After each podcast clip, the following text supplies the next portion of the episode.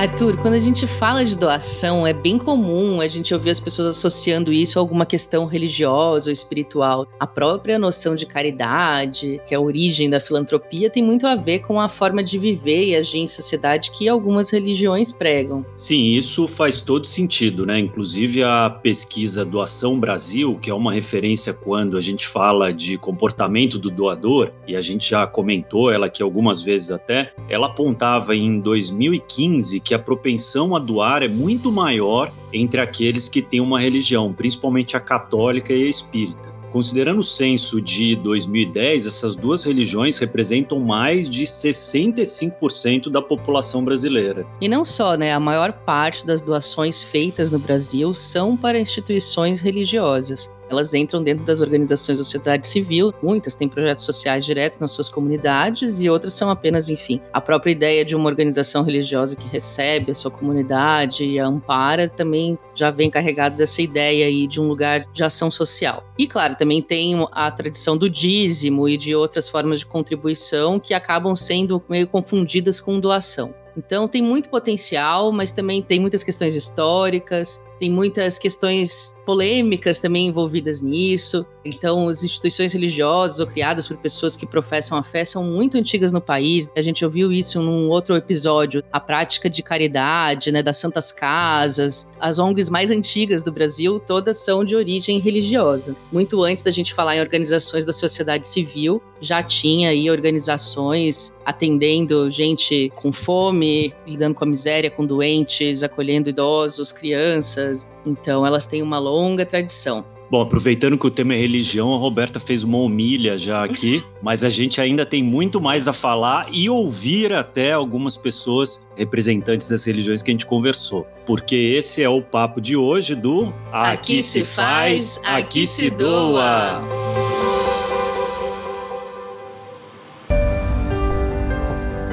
Está começando mais um episódio do Aqui Se Faz, Aqui Se Doa, o seu podcast semanal sobre cultura de doação, realizado pelo Instituto MOL e pelo Movimento Bem Maior. Eu sou a Roberta Faria e estou aqui hoje com meu companheiro Arthur Loubach. E hoje nós vamos conversar, como falamos na introdução, sobre doação com representantes de diferentes religiões um padre, um frei católicos, um pastor evangélico, uma pesquisadora do judaísmo e um doutor especialista em religiões de matriz africana. Vamos começar então com o cristianismo, já que a gente está próximo da Páscoa? Para os cristãos, esse é um momento de comemorar a ressurreição de Jesus Cristo, que teria doado a sua vida para salvar a humanidade. É, esta pode ser considerada, sob o ponto de vista religioso, a maior doação já realizada no mundo cristão. Doar-se a si mesmo, né, é uma bela de uma doação. Para os católicos, Deus doou seu próprio filho à humanidade e seu filho se doou a todos os seres humanos. E o nosso primeiro convidado, o Frei Leandro, do Cefras, do Serviço Franciscano de Solidariedade, contou pra gente um pouco sobre como o catolicismo vê a generosidade e a solidariedade. O Cefras tem um trabalho muito respeitado de acolhimento de populações vulneráveis no centro de São Paulo, uma organização antiga e muito necessária. Vamos ouvir o Frei Leandro.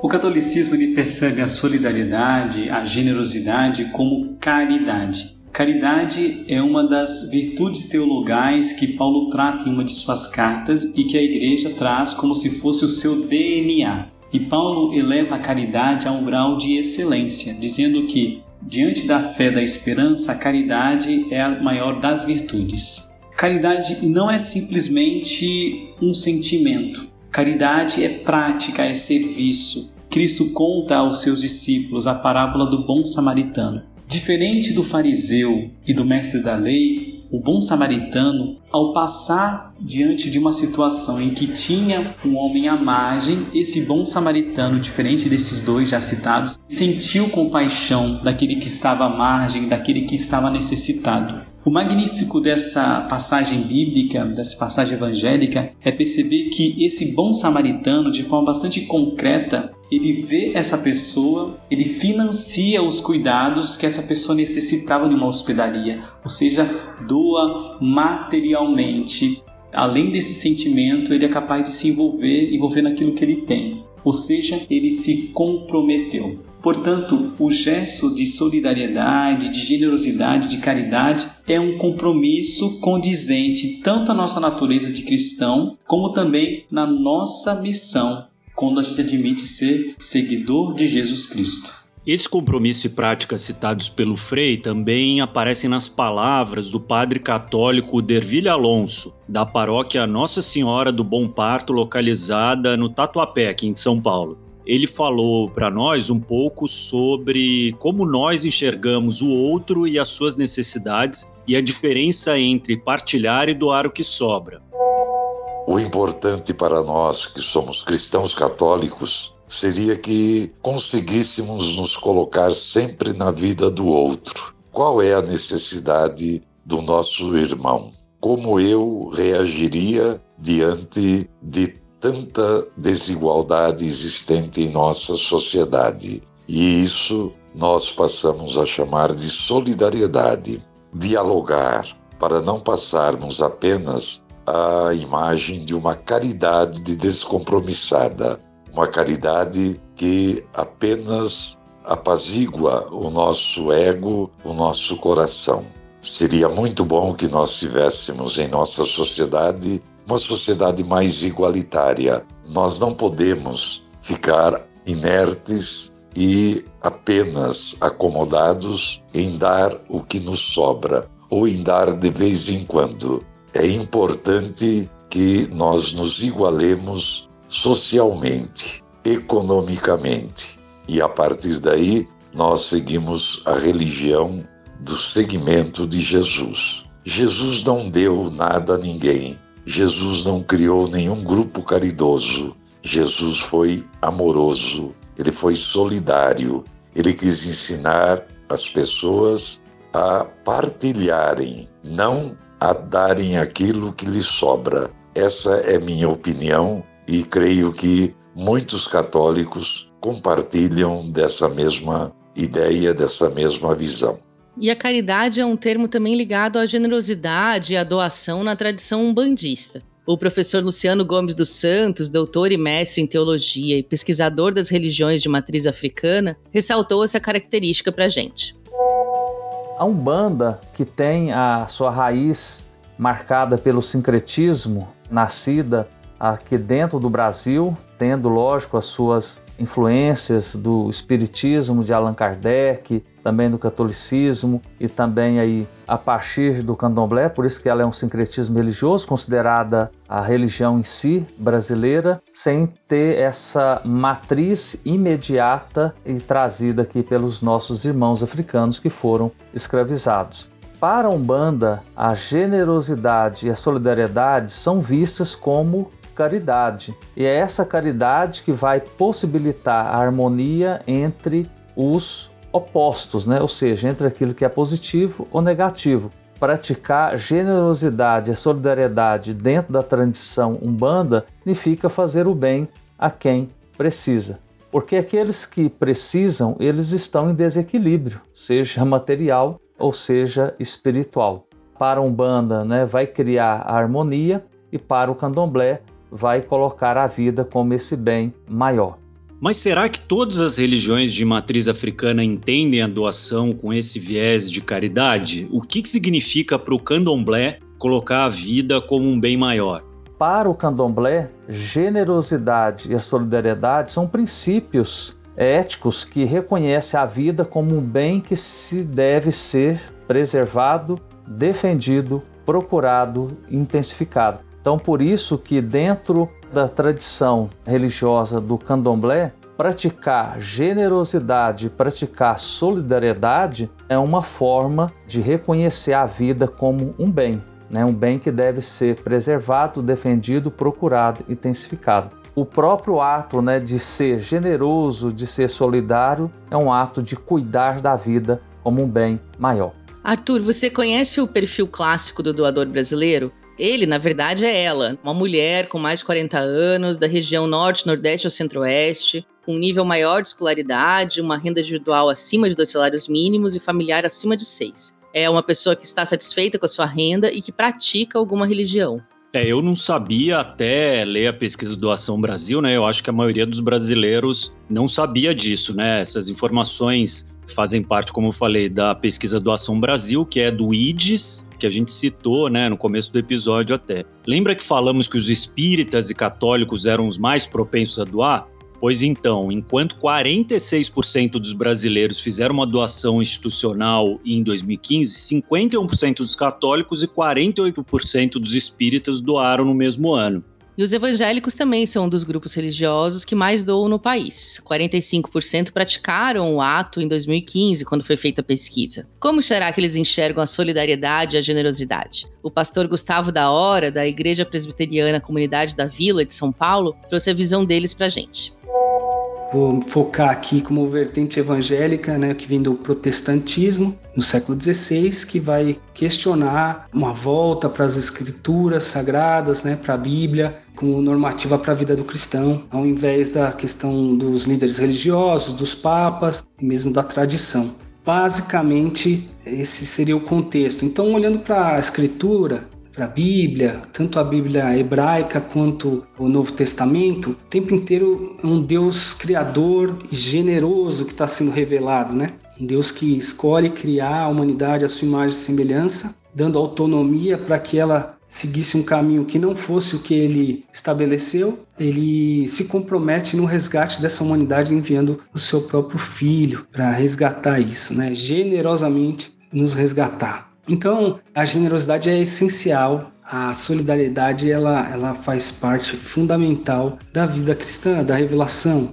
Deus é generoso, o Cristo é generoso, Jesus é generoso. Segundo a ótica cristã, não tem como eu ter nenhum ser humano que é superior ao outro. Somos todos compartilhamos da mesma condição de limitações na nossa humanidade e de dignidade também pela imagem e semelhança de Deus. A generosidade e a solidariedade são essenciais no contexto da escritura cristã que os evangélicos dizem seguir. A doação também é norteada por outro livro sagrado, no caso do judaísmo, a Torá. A Susana Schwartz, professora, doutora e livre docente de estudos da Bíblia hebraica na USP, destaca isso.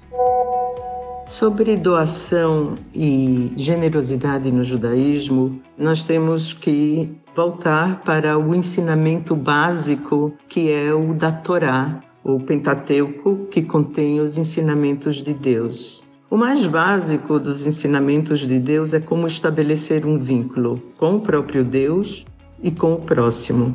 Estar em contato com Deus, uma relação vertical, implica estabelecer um vínculo com o próximo numa relação horizontal. Mas que vínculo é esse? O da empatia.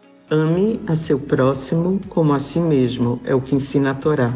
A experiência mais marcante da história dos judeus na Bíblia é a de terem sido escravos no Egito e terem sido libertados por Deus. Isso implica uma qualidade singular de todo judeu.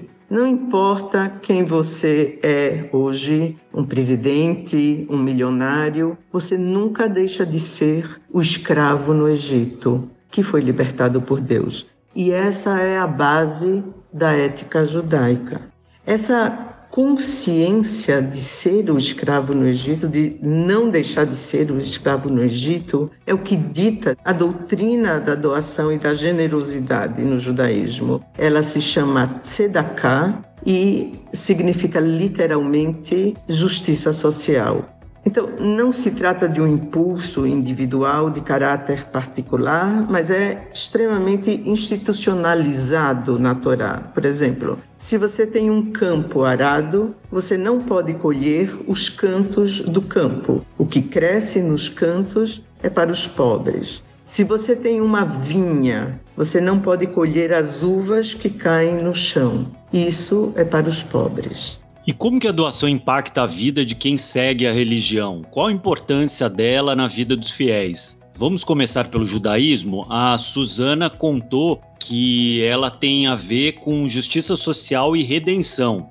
A justiça social, tzedakah, impõe um tipo específico de doação. Não se trata de esmola, de uma ajuda ocasional, mas de tirar a pessoa do estado de penúria, de desprovimento onde ela se encontra, de garantir um presente e um futuro para as próximas gerações. Essas são obrigações da comunidade. Há regras específicas para se alimentar o faminto, vestir o pobre, educar as crianças, casar as jovens, inclusive dando o dote, cuidar dos doentes e também na esfera da morte, enterrar os mortos, rezar pelos mortos e consolar os vivos.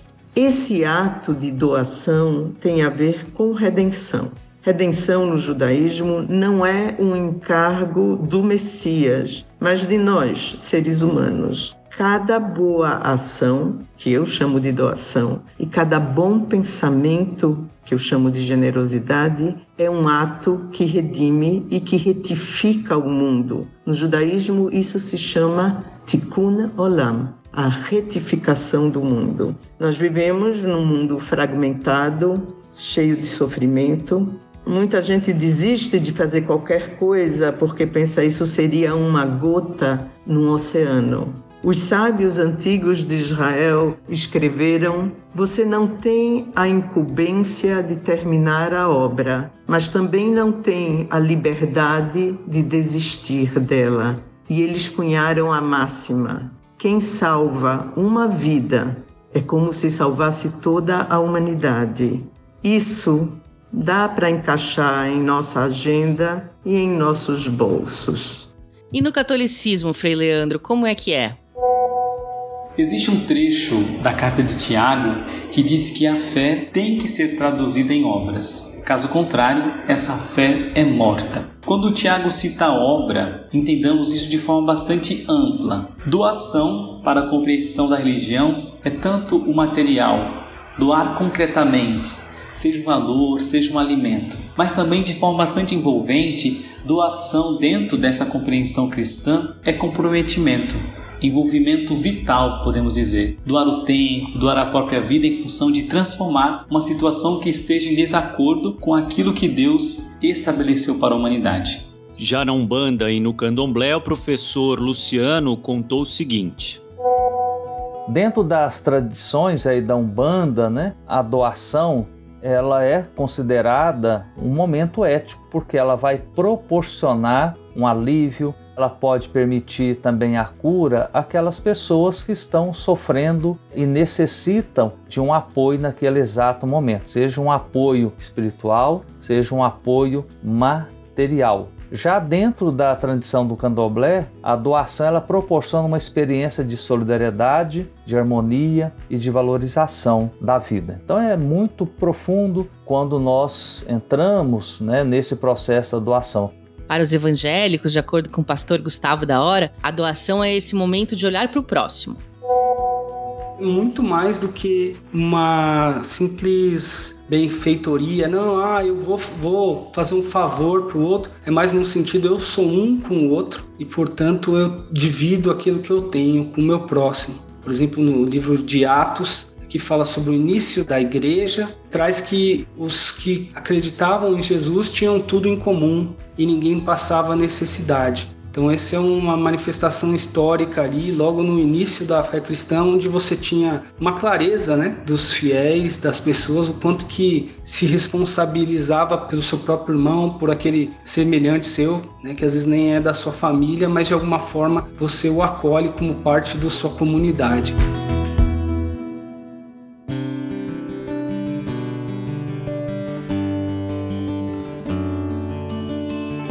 Muito legal ouvir essas reflexões, ver que a solidariedade está em se reconhecer no próximo e agir, que também é essencial. Acho que vale um comentário que uma coisa que a gente vê em comum entre a filantropia nas religiões é que existe um item fundamental que a gente fala muito aqui, que é a confiança de quem vai fazer a ação social, principalmente nessas religiões mais antigas, que tem uns fiéis aí que são mais aguerridos, a pessoa vai lá e doa com a certeza de que aquele dinheiro vai ser empregado do ponto de vista humano, do cuidado ao próximo. Ou seja, a instituição tem uma credibilidade enorme junto aos seus seguidores e, portanto, doadores. Isso vale muito de lição, né? Se a doação para as religiões, né, para as igrejas, tem algo a ensinar para as ONGs, é isso cria esse laço aí de confiança com seus fiéis que você vai ter ele é, para sempre. Esse laço de confiança tem a ver com o envolvimento com a causa, digamos, né? A causa ali religiosa. Se as pessoas vão ali semanalmente visitam essa instituição, elas tendem a confiar mais no trabalho feito e a doar mais quando os apelos acontecem.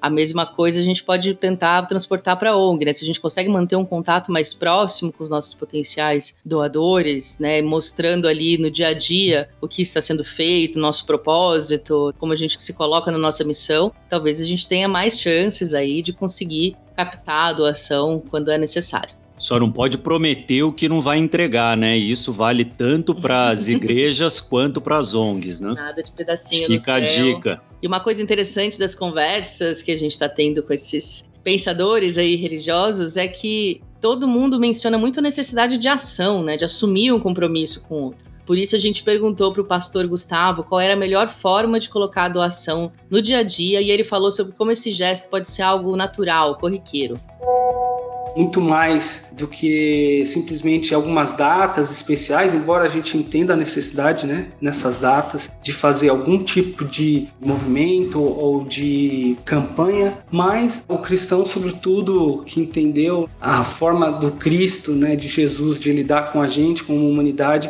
vai incorporar isso, né, a generosidade, vai incorporar a doação nas ações mais simples, quase que ao ponto de que nem mesmo vai perceber que está fazendo aquilo, de tão natural que se torna. Então, essa é uma forma de colocar a doação na vida, quando tudo que a gente tem, a gente entende como algo que pode ajudar a servir o outro também. E no catolicismo, o Frei Leandro explica como incluir a doação nas vidas das pessoas, dos seus seguidores, da melhor maneira é ter um olhar mais apurado ao seu bairro, às iniciativas da sua comunidade, procurar grupos organizados que se envolvem, que se comprometem com as pessoas mais vulneráveis em situações aí diversas pensar e ver ou até mesmo criar sua própria iniciativa de comprometimento com essas pessoas. Lembro que doação vai muito além do material. Doação é doação do tempo, do afeto, de um ombro. Nós devemos nos importar mais e mais uns com os outros. Ninguém pode amar a Deus deixando de amar, de doar, de ser solidário com o próximo.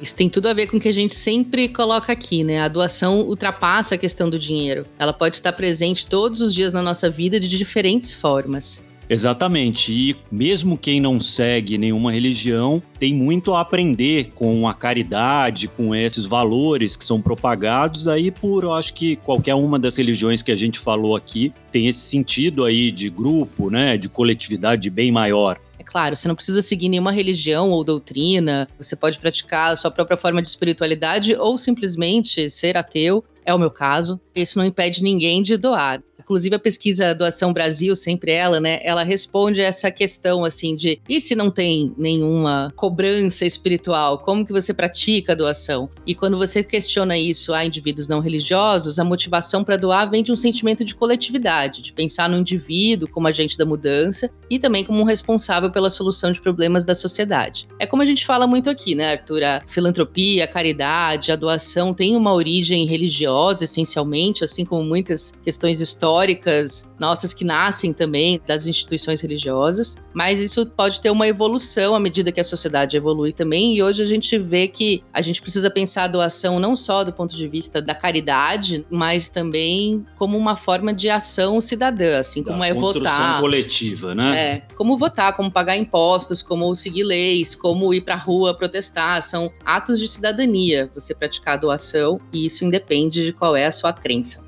E tem também a questão da proximidade, uma afinidade com a causa, conhecer a comunidade para a qual você está fazendo essa boa ação, e isso normalmente as igrejas fazem muito bem, né? Que tem a ideia ali da paróquia que cuida assim da comunidade, de uma coletividade em que as pessoas se conhecem, sabe o nome, se encontram todo fim de semana. Também eu acho que é uma lição. Cuide do seu vizinho e ele cuida de você. Tem várias lições aí que a gente compartilha. É muito legal ver como esses valores perpassam as diferentes crenças e essa visão mesmo do ateísmo humanista, que eu não sou nenhuma especialista, sou apenas uma praticante, mas posso contar que dentro dessa visão, a vida que a gente tem é a que a gente está vivendo aqui agora, não tem depois. Então a gente tem que viver a melhor vida possível, praticando os nossos valores, pensando nosso propósito de vida, porque é isso que traz também felicidade. Quando a gente doa, quando a gente coopera, quando a gente ajuda a fazer com que o mundo seja um lugar melhor, com mais igualitário, com mais justiça, com mais liberdade, quando a gente se responsabiliza pela nossa parte, a gente faz dessa vida uma vida que vale a pena ser vivida. Tá aí, gostei. Gostei, aliás, dessa visão ampla, né, que a gente deu aqui, tentamos, foi um desafio Ampla um aqui. pouquinho, né? Tem mais de duas mil religiões no planeta, né? Duas mil maneiras de ver Deus, vida, morte, nascimento, valores. Então a gente trouxe só um pedacinho aqui hoje. É, não dava para contemplar todas elas aqui, com o entrevistado de todas, senão você não ia aguentar a gente aqui. Mas a gente tentou trazer algumas que são as majoritárias, de maior representação,